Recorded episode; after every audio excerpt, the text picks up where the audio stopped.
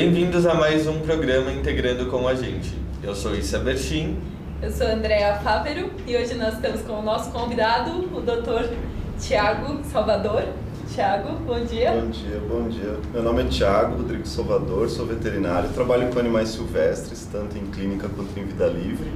E hoje a gente vai conversar um pouquinho sobre uma viagem para Galápagos, sobre a pós, sobre o dia a dia da, da, vida de um veterinário de animais silvestres, de N coisas aí. É, eu, eu peço desculpa porque a Elaine hoje está meio muda, ela chegou meio quietinha, mas ela vai ficar ali cuidando dos cachorros, Thiago. E dos gatos. E dos gatos.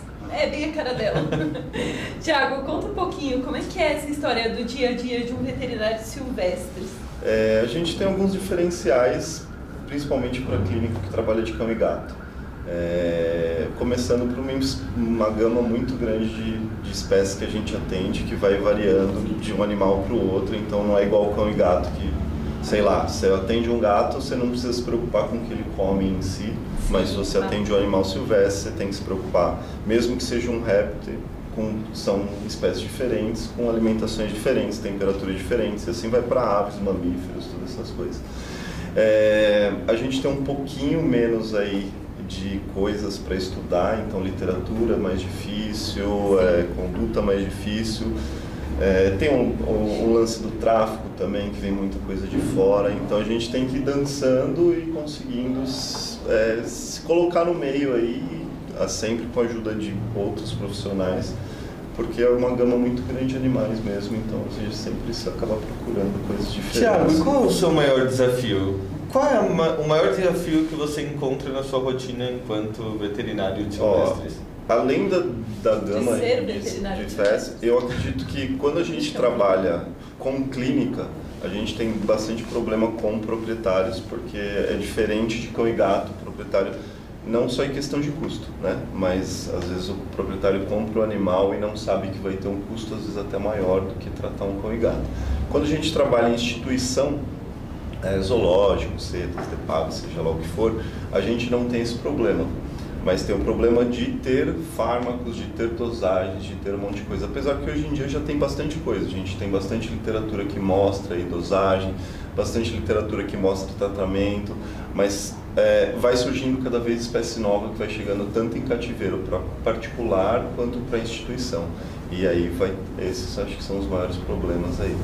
E fora estresse, que é diferente você tratar um animal, um cão e gato, por exemplo, que a gente usa como base, precisa ficar internado ou precisa dar um medicamento via oral. Se você pega, sei lá, uma serpente, você não tem como dar um comprimido via oral. Né? Então você pega, sei lá, uma piton reticulatus, você vai ter aí um bicho de 5 metros, com um peso enorme, e às vezes tem que fazer medicamento injetável, igual um outro um animal doméstico, o tratamento às vezes é diário. Então tem que ter aí contenção diária, manutenção diária. Ou se você pegar um animal maior, a gente pensando num leão com uma dermatite. Tiago, me conta, nos últimos 15 dias, quais foram os animais que você tem tratado? Eu trabalho muito em clínica, né? então acaba atendendo pet é, e atendo um zoológico.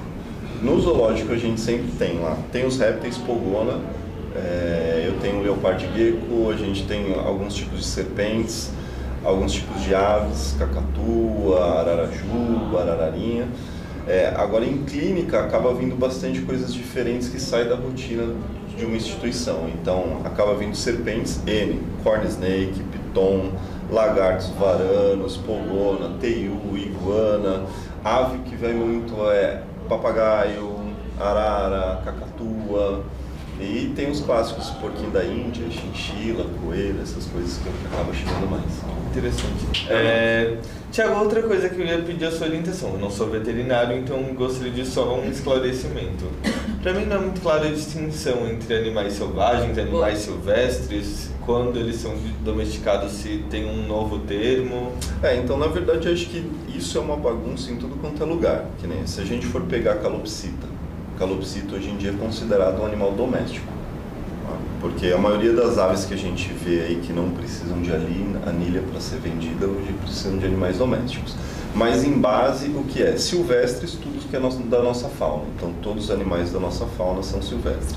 Animais de fauna de fora são exóticos. E selvagens normalmente são os que não são usados como pet. Então aí a gente pensa em leão, elefante, essas coisas. E o que é de conservação, Tito? Então, se for de conservação e for na nossa fauna, é silvestre. Tá. Conservação é isso, é um animal selvagem, silvestre. É, que está em algum tipo de conservação, tá. algum sítio, sítio são dois, três. Então ele já não é silvestre porque ele está em uma área de proteção. Não, ele continua sendo um animal silvestre, mas dentro de uma área de proteção, dentro de uma instituição igual, sei lá, se você tem um papagaio, é um animal silvestre que está dentro da sua casa. Se ah. você tem, sei lá, um piton reticulatus, que o bicho vem lá de fora, é um animal exótico dentro da sua casa. E por que, que eu perguntei isso? Geralmente a gente vê bastante problemas com o abandono de animais exóticos. E isso acaba tendo uma repercussão muito grande. A gente vê isso, viu isso muito claramente na Califórnia, é, com espécies de cobras, teve é, outros répteis que se tornaram é, praia na região. É, é então, é, na verdade, eu acho que o problema, pelo menos no Brasil, né, que é onde a gente está, é, são as leis. É, agora a gente está entrando alguns animais exóticos e já, a gente já tem uma gama muito pequena de animais silvestres que tem à venda e agora está entrando uma gama muito enorme, eh, muito pequena de animais exóticos à venda. É, Pogona é um, que é aquele dragãozinho barbado, que hoje em dia você já consegue comprar com nota. Está entrando um criador que cria Red Rod, que é aquele porquinho espinho, pigmeu africano pequenininho. É, só que não tem jeito, o tráfico existe e acaba vindo gente de fora que acaba trazendo esses tipos de animais. Como no Brasil não tem lei, então muito correta em cima de exótico. De silvestre, se você pegar, tem multa, um monte de coisa. Só que em cima de exótico não existe uma lei correta. Então fica vários pontinhos de interrogação. Então, sei lá, você traz um animal ilegal, esse animal, sei lá, cresce, acaba tendo problema. Você não pode doar, você não pode vender, você não pode fazer nada. Você até pode levar numa instituição aí, num centro de DEPAV, num zoológico, no IBAMA, alguma coisa. Porém, normalmente os proprietários têm medo por ser ilegal. E se soltar na natureza, aí corre uma um risco de nossa, fauna absurdo. Uma amiga nossa estava com um primata, um macaquinho que ela pegou pequenininho e o macaco cresceu. E não tem o que fazer e não fica bravo fazer. normalmente. Ele ficou bravo, porque sexualmente atinge maturidade ativo, sexual, exatamente. quer ser dominante. E daí ela não tinha onde colocar esse animal. Lembra que eu até te perguntei? Foi uma amiga nossa que acabou achando uma instituição que abrigou esse animal, mas teve que fazer toda uma interface. É. Então é muito complicado, acho que as Principalmente primata, eles ficam muito humanizados, né? Muito. Muito humanizados. E tem esse problema que a doutora Andréa falou. É, se você pega um animal, seja silvestre, exótico, seja lá o que for, leva para dentro de casa, desde filhote, e você acostuma a dar comida, dar água, você não pode simplesmente soltar de novo o bicho, mesmo que não tenha doença. Porque o cara não vai saber onde procurar alimento, não vai saber se abrigar de chuva, não vai saber fugir de predador, né? E fora a bomba de zoonose que você não sabe o que o bicho tem, está soltando aqui e não sabe que se vai levar alguma Exatamente. coisa ou não. E normalmente o problema que a gente tem com o tráfico, com esses animais endêmicos que a gente tem, é, o animal antes de ser solto por um proprietário ou fugir de algum lugar, seja lá, não passa por uma bateria de exame, não passa por uma quarentena, então não sabe o que está introduzindo na natureza não sabe o impacto que vai ter sobre fauna e flora, porque a gente não sabe o que, que esse animal vai causar, se ele vai virar um predador dominante ou não, e acaba com alguma espécie nossa, que daí gera aquele boom enorme, ou se vai levar uma doença para dentro que não existe aqui, e tem outro animal que é muito sensível, aí tem esse monte de problema. Esse é um desafio gigantesco que a gente tem é, enfrentado. Eu acho que isso não é só no Brasil, é no mundo todo, que nem você falou lá fora, teve esses problemas. E eu acho que é tudo baseado muito em lei, né? Porque o Brasil é muito fechado quanto isso. Tiago, desculpa. Imagina. Não, pode perguntar. Não, por favor. É, não, o que eu ia falar, a gente tá com o tempo aí já estourando. É, eu queria saber se você acha que o veterinário tem um papel de importância Sim. nessa história toda da entrada ou da regulamentação ou da contenção do tráfico, o que você Ó, pensa do veterinário no meio dessa história de selvagem? Eu trabalho com isso. Todo mundo que eu atendo, que eu vejo que é tem o bicho legal, normalmente eu falo, o próximo compra um cão e um gato. É. Né? Só que a gente, isso eu acho que é da índole do ser humano. Se o ser humano quer, ele acaba indo atrás. Uhum. Então, é, eu fui para Califórnia e lá, animal de nossa fauna, que é em TU, é hiper mega valorizado. Eles têm uma criação absurda, ganham dinheiro em cima do animal da nossa fauna. Caramba.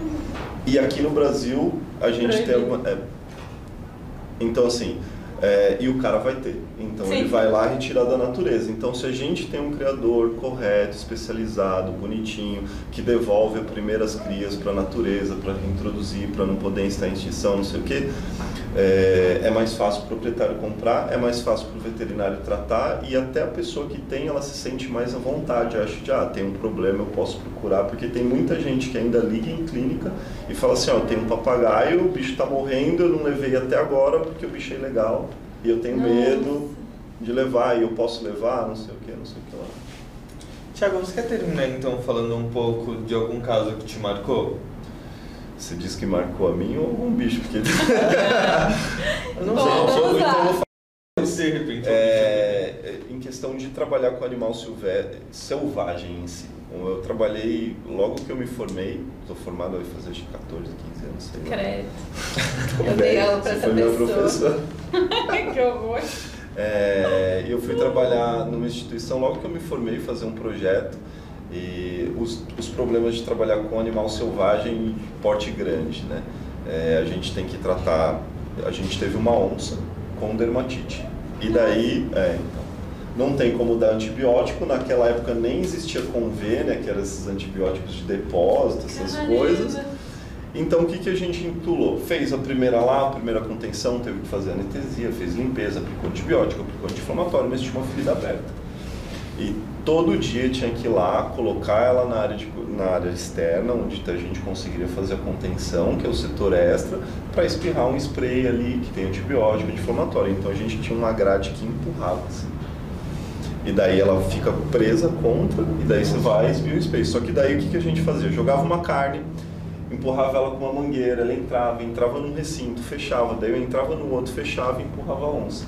E isso nunca pode ser feito sozinho. Só que eu cheguei um dia muito cedo e o tratador demorava para chegar, não sei o que. Eu falei, ah, eu vou adiantando porque eu fazia tudo isso. Então a gente vai pegando confiança que é um erro. E tá. daí a onça bateu a pata na grade de contenção, soltou, bateu na minha boca, cortou Caraca. Aí o bicho ficou louco, porque acho que sente, Sempre. é, sente o cheiro. Sim. Só que eu fiquei numa área que, assim, eu fiquei preso na jaula de contenção. Então eu não tinha o que fazer, eu tive que esperar alguém chegar para me tirar de lá e a onça me voltando. E te mataram. É, e levei uma cacada, lógico. com certeza, com razão, porque eu fui lá sozinho, não podia ir sozinho. Em questão de tratamento de animal, o legal é quando a gente pega um proprietário que faz tudo o que a gente precisa, ou a gente está numa instituição consegue fazer tudo, que nem eu fiz tomografia numa codorna para ver ruptura de ligamento. É. E é, é uma coisa muito difícil de fazer porque as pessoas comparam muito valor, né? Ah, não paguei, sei lá, quanto que é uma codorna, 15 reais, uma tomografia, 1.500 reais. Então é difícil a pessoa aceitar, mas foi uma coisa que eu fiz. Fiz numa iguana também, para tirar tumor, tomografia, que é um exame novo. É, agora, inclusive na Brava, o trabalho da gente ganhou. A gente fez um trabalho de endoscopia no axolote, que é um anfíbio desse tamanho, para tirar cinco pedras do estômago. Não. Então foi inédito, é, foi apresentado agora na, na Brava. Na Brava, é. parabéns, que delícia. Então acho que de diferente foi ultimamente mais interessante. Bom, eu vou encerrar, meninos, porque nós precisamos, infelizmente Tiago, eu queria agradecer muitíssimo. Imagina, eu que Mais uma obrigado. pessoa na minha vida para falar muito. Isa, muito e obrigada. gostosos, obrigada também. E é isso. A gente volta em breve.